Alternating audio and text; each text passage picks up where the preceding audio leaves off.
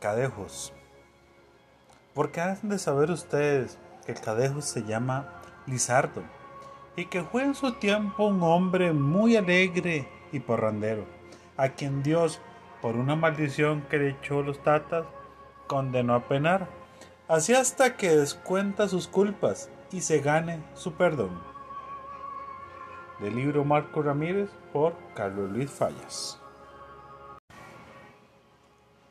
Hablando un poco de su significado, el cadejos es en esencia un espíritu protector y maligno al mismo tiempo.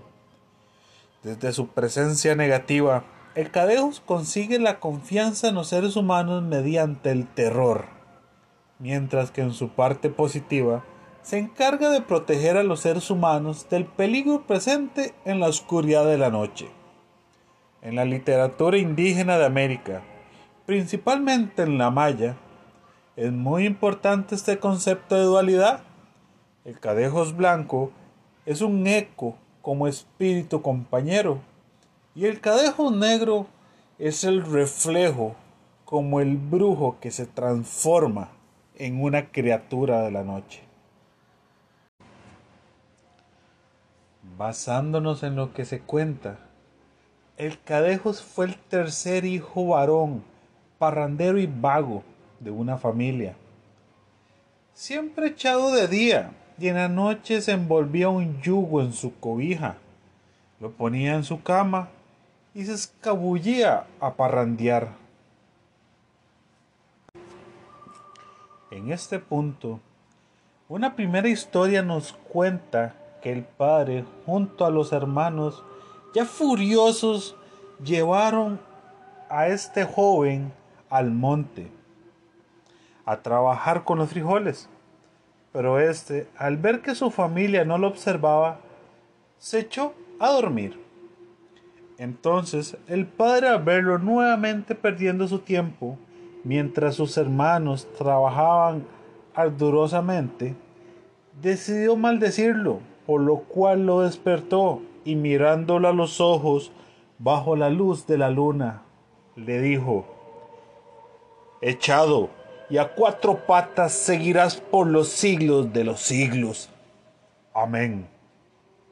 Así, súbitamente, el joven se empezó a transformar en un perro grande, adusto, flaco, erizo, que hoy día trota al lado de los parranderos y les acompaña con su trocecillo ligero, triste y adversivo.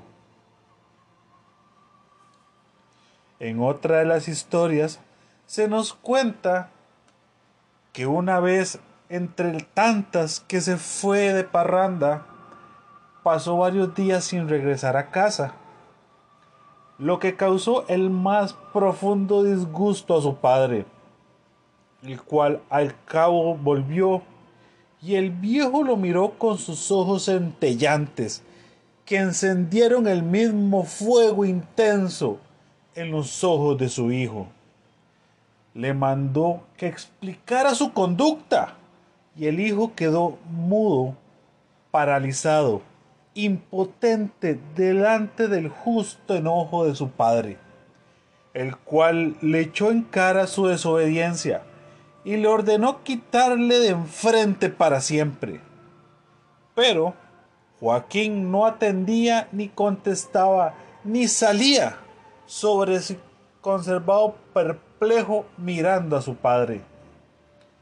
Frenético, el anciano le maldijo con los peores apóstrofes y en castigo de sus faltas derramó sobre él tanta indignación y dolor de su espíritu que cayeron sobre el joven como un disolvente, tal que transformó su naturaleza y lo convirtió como puede el rayo hacer de una torre en ruinas, en esa especie descalificada de animal que persigue y no daña, que sumiso acude con una conciencia ambulatoria donde quiera que hay un desobediente, que no conoce otra manera de mitigar su perpetuo y siempre renovada condena que la de lanzar inquietos gritos entre aullidos y lamentos cuando vaga por los caminos solitarios y nadie lo puede alcanzar porque cuando huye desaparece. Por otra parte, y rompiendo el estigma de un hijo malo, existe una versión de la historia donde se narra que el joven realmente era un muchacho bueno y el borracho era su padre. Cansado de las continuas borracheras de su padre, el joven desarrolla un plan para que éste cambie. El mismo consistía en darle un buen susto.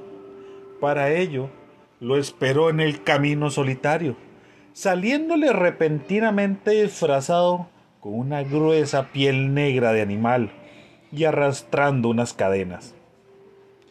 Cuando llegó a cabo la sorpresa, y al ver que su padre estuvo a punto de desmayarse del susto, el hijo se despojó de sus atuendos, confesando el plan para hacerlo recapacitar. Pedro el padre, alcoholizado e iracundo, lo maldice diciendo, echado y en cuatro patas seguirás por los siglos de los siglos.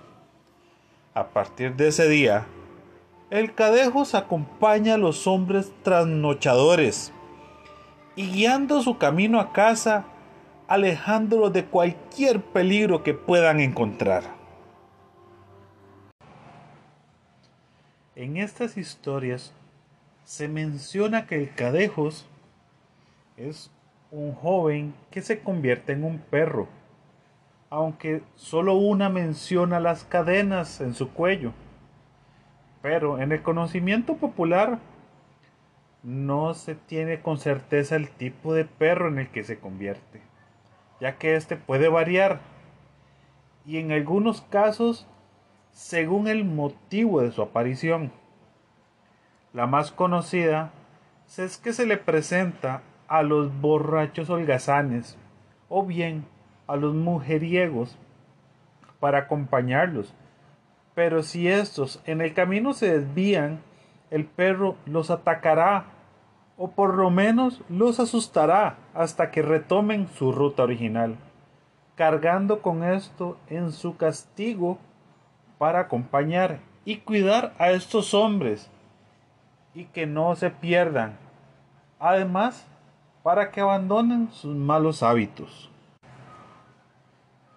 Por otra parte, otro motivo para su aparición es el de cuidar el de acompañar a las personas buenas que transitan de noche en zonas solitarias o peligrosas y que van camino a su casa, de esta forma asegurándole su llegada y defendiéndolo de sus posibles peligros. Esto hasta que se encuentren en la puerta de su casa y posteriormente desaparece. Ahora bien, ¿cómo podemos identificar al cadejos? Pues la única forma conocida para identificarlo inicialmente es por el sonido del arrastre de sus cadenas, ya que en sí la forma del perro es variable, tanto en tamaño como en color, y esto va a depender de la persona que lo acompaña. Lo más normal es que sea un perro grande, sin distinción de raza, asociando la coloración de que el cadejo blanco sería la versión del guardián de las personas buenas, para generar confianza y poderlos cuidar. En el caso de los borrachos, de la gente pecaminosa, se les presenta como un perro negro de ojos rojos. Así logra generar una imagen que infunde miedo, un miedo casi infernal, y de esta manera llevarlos a recapacitar en su actuar y guiarlos hasta su casa. Tomando las palabras de Fabio Baudit en su lectura de Cadejos, refiere, el Cadejos lo han conocido pocos. Son más los que lo han tenido el privilegio de oírlo a lo lejos. No sé si aullidos o rugidos, pero es infinito el número de los que lo han sentido. Cuando pasa el ligero casquilleo de sus uñas sobre la acera y apenas se consigue gente que no crea en él. Paralelo a las leyendas populares costarricenses, el cadejos también se encuentra presente en el resto de América, incluso en otras zonas del mundo, que según la región se asocia a otro tipo de orígenes, que pueden ser los nahuales, espíritus guía o incluso hasta un demonio. Tomando las palabras del escritor nicaragüense Eduardo Cepeda en su artículo El Cadejos, mito nicaragüense, sugiere que el mito del Cadejos está relacionado a la muerte misma, vinculada a una realidad concreta está arraigada a la imaginación social provinciana donde una fuente moral lo añade. De esta forma, para Cepeda, el cadejos, más que un espíritu protector, es un espíritu merodeador que sale a asustar a los trasnochadores callejeros y concluye con la presencia de este ente sobrenatural en una forma de escarmiento ejemplar para la gente de mala vida, que implica a la originalidad del pecado o un remordimiento de conciencia histórica. También añade que al decirse que son dos animales, uno blanco y otro negro, sería en esencia una cuestión de vida o muerte, a modo de mitología en forma de poeta. Asimismo, Cepeda intenta ver el origen de la palabra cadejos en tradiciones mitológicas, como es del lado griego con el mito de Licaón y en el latín con la leyenda del hombre lobo. Por otro lado, tenemos al escritor costarricense Luis Ferrero Acosta, que también atribuye su origen a un sincretismo del concepto del nahual, o el alter ego del dios Quetzalcoatl, lo que sería un perro. Por otro lado, también se considera que puede ser un sinocéfalo, monstruo con cabeza de perro, el cual se contaba principalmente para asustar a marineros que pretendían aventurarse a la mar tenebrosa. También contamos con el otro escritor costarricense, Carlos Ganini, que atribuía su origen a un oso hormiguero gigante, animal grande de pelambre negra y larga y afiladas garras, cuyas incursiones nocturnas en la Costa Rica aldeana contribuyeron a la creación del mito, mito que también está relacionado al conocido oso caballo.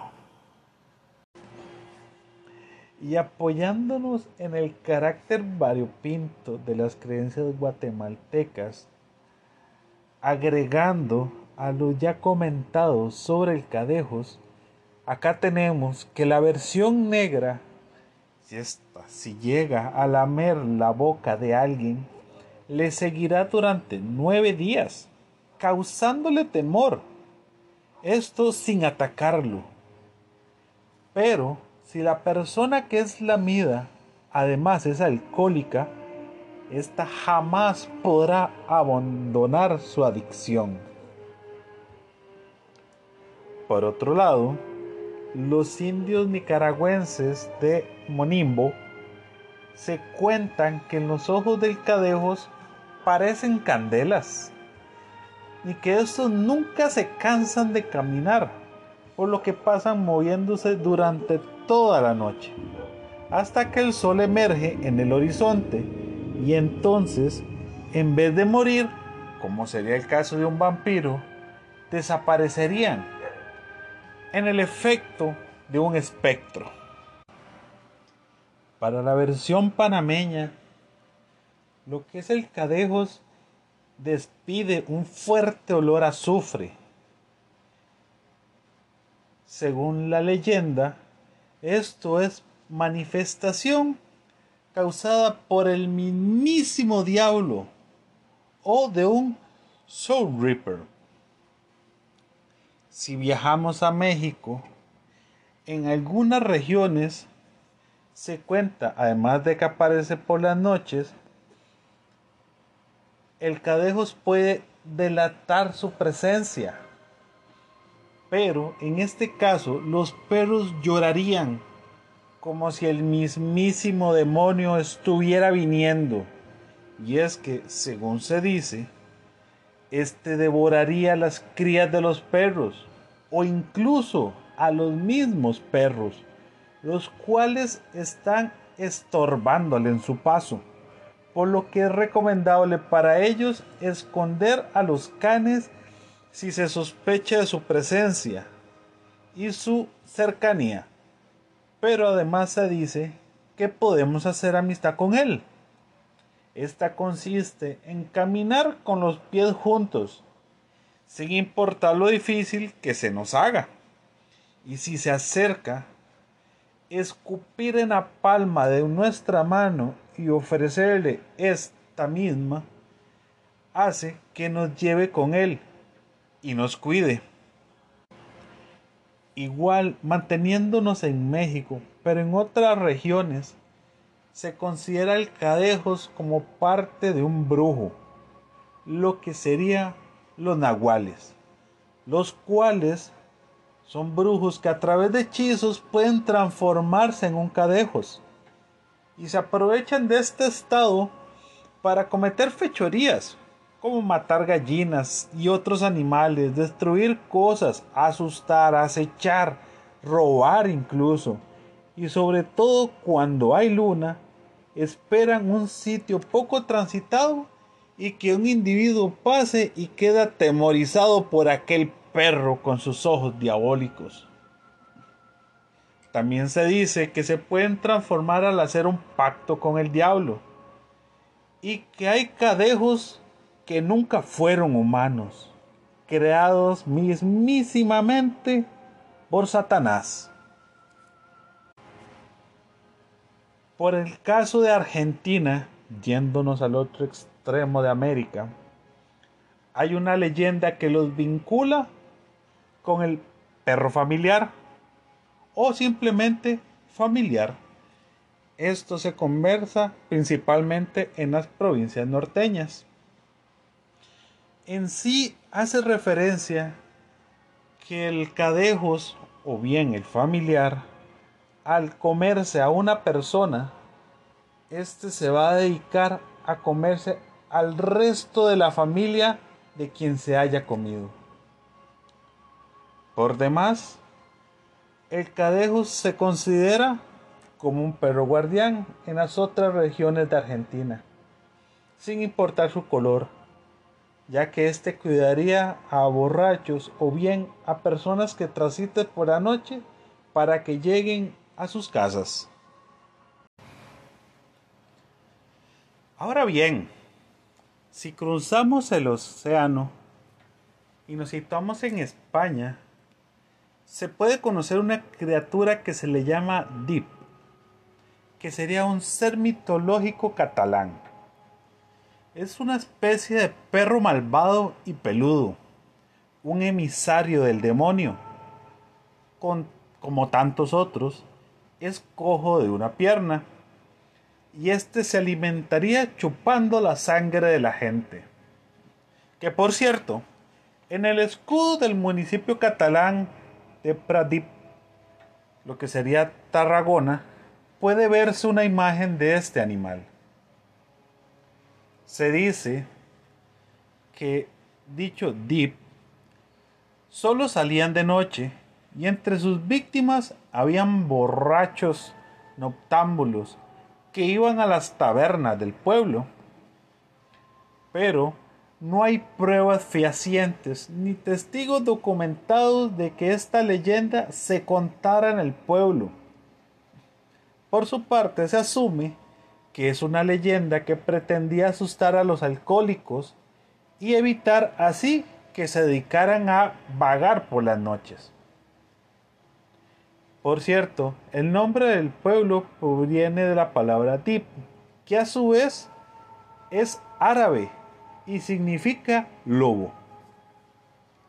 En otras partes de España, como en Tenerife, que serían las Canarias, también existió la creencia de un ser o espíritu maligno con forma de perro lanudo, conocido como Guayota, el demonio, o los propios tibicenas, espíritus de perros malignos.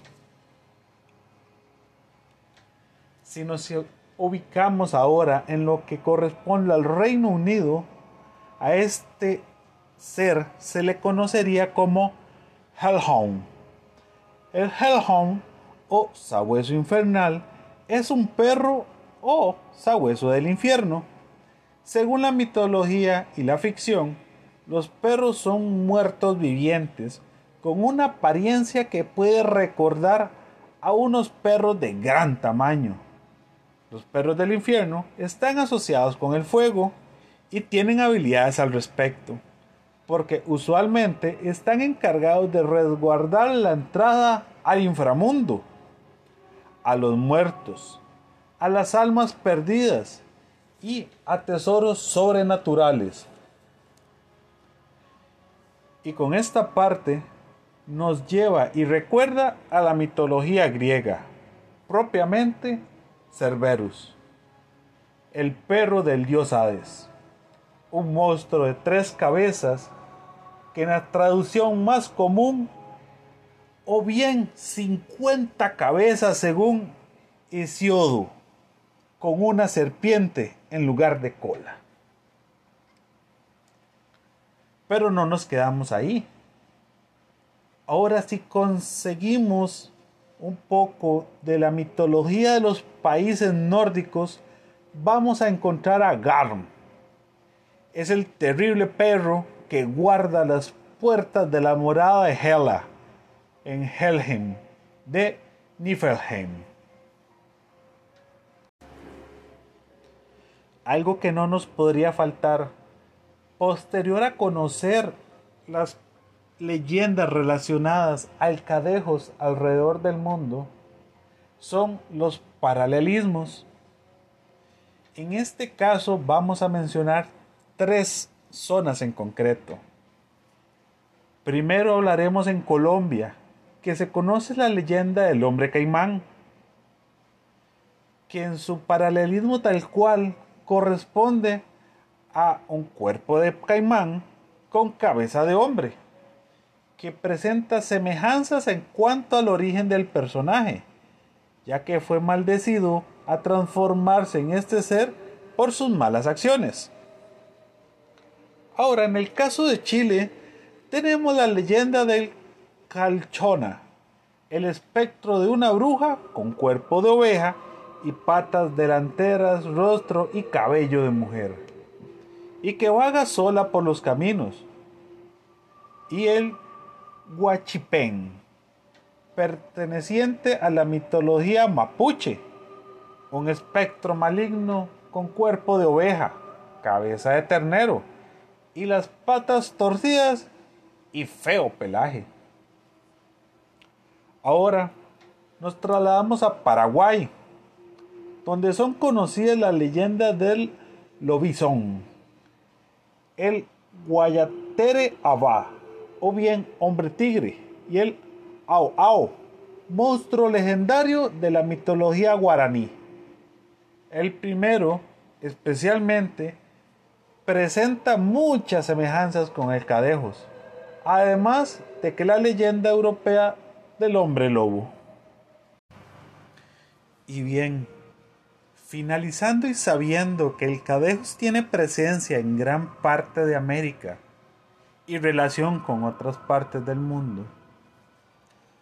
¿No has oído tarde en la noche, en tus noches de fiesta, su aullido ahuyentando la muerte de entre los armantes cipreses de los cementerios, o por las calles solitarias al transitar, porque él oye el pasar de las almas que van, el vuelo de las prófugas del purgatorio, el aleteo del ángel del misterio.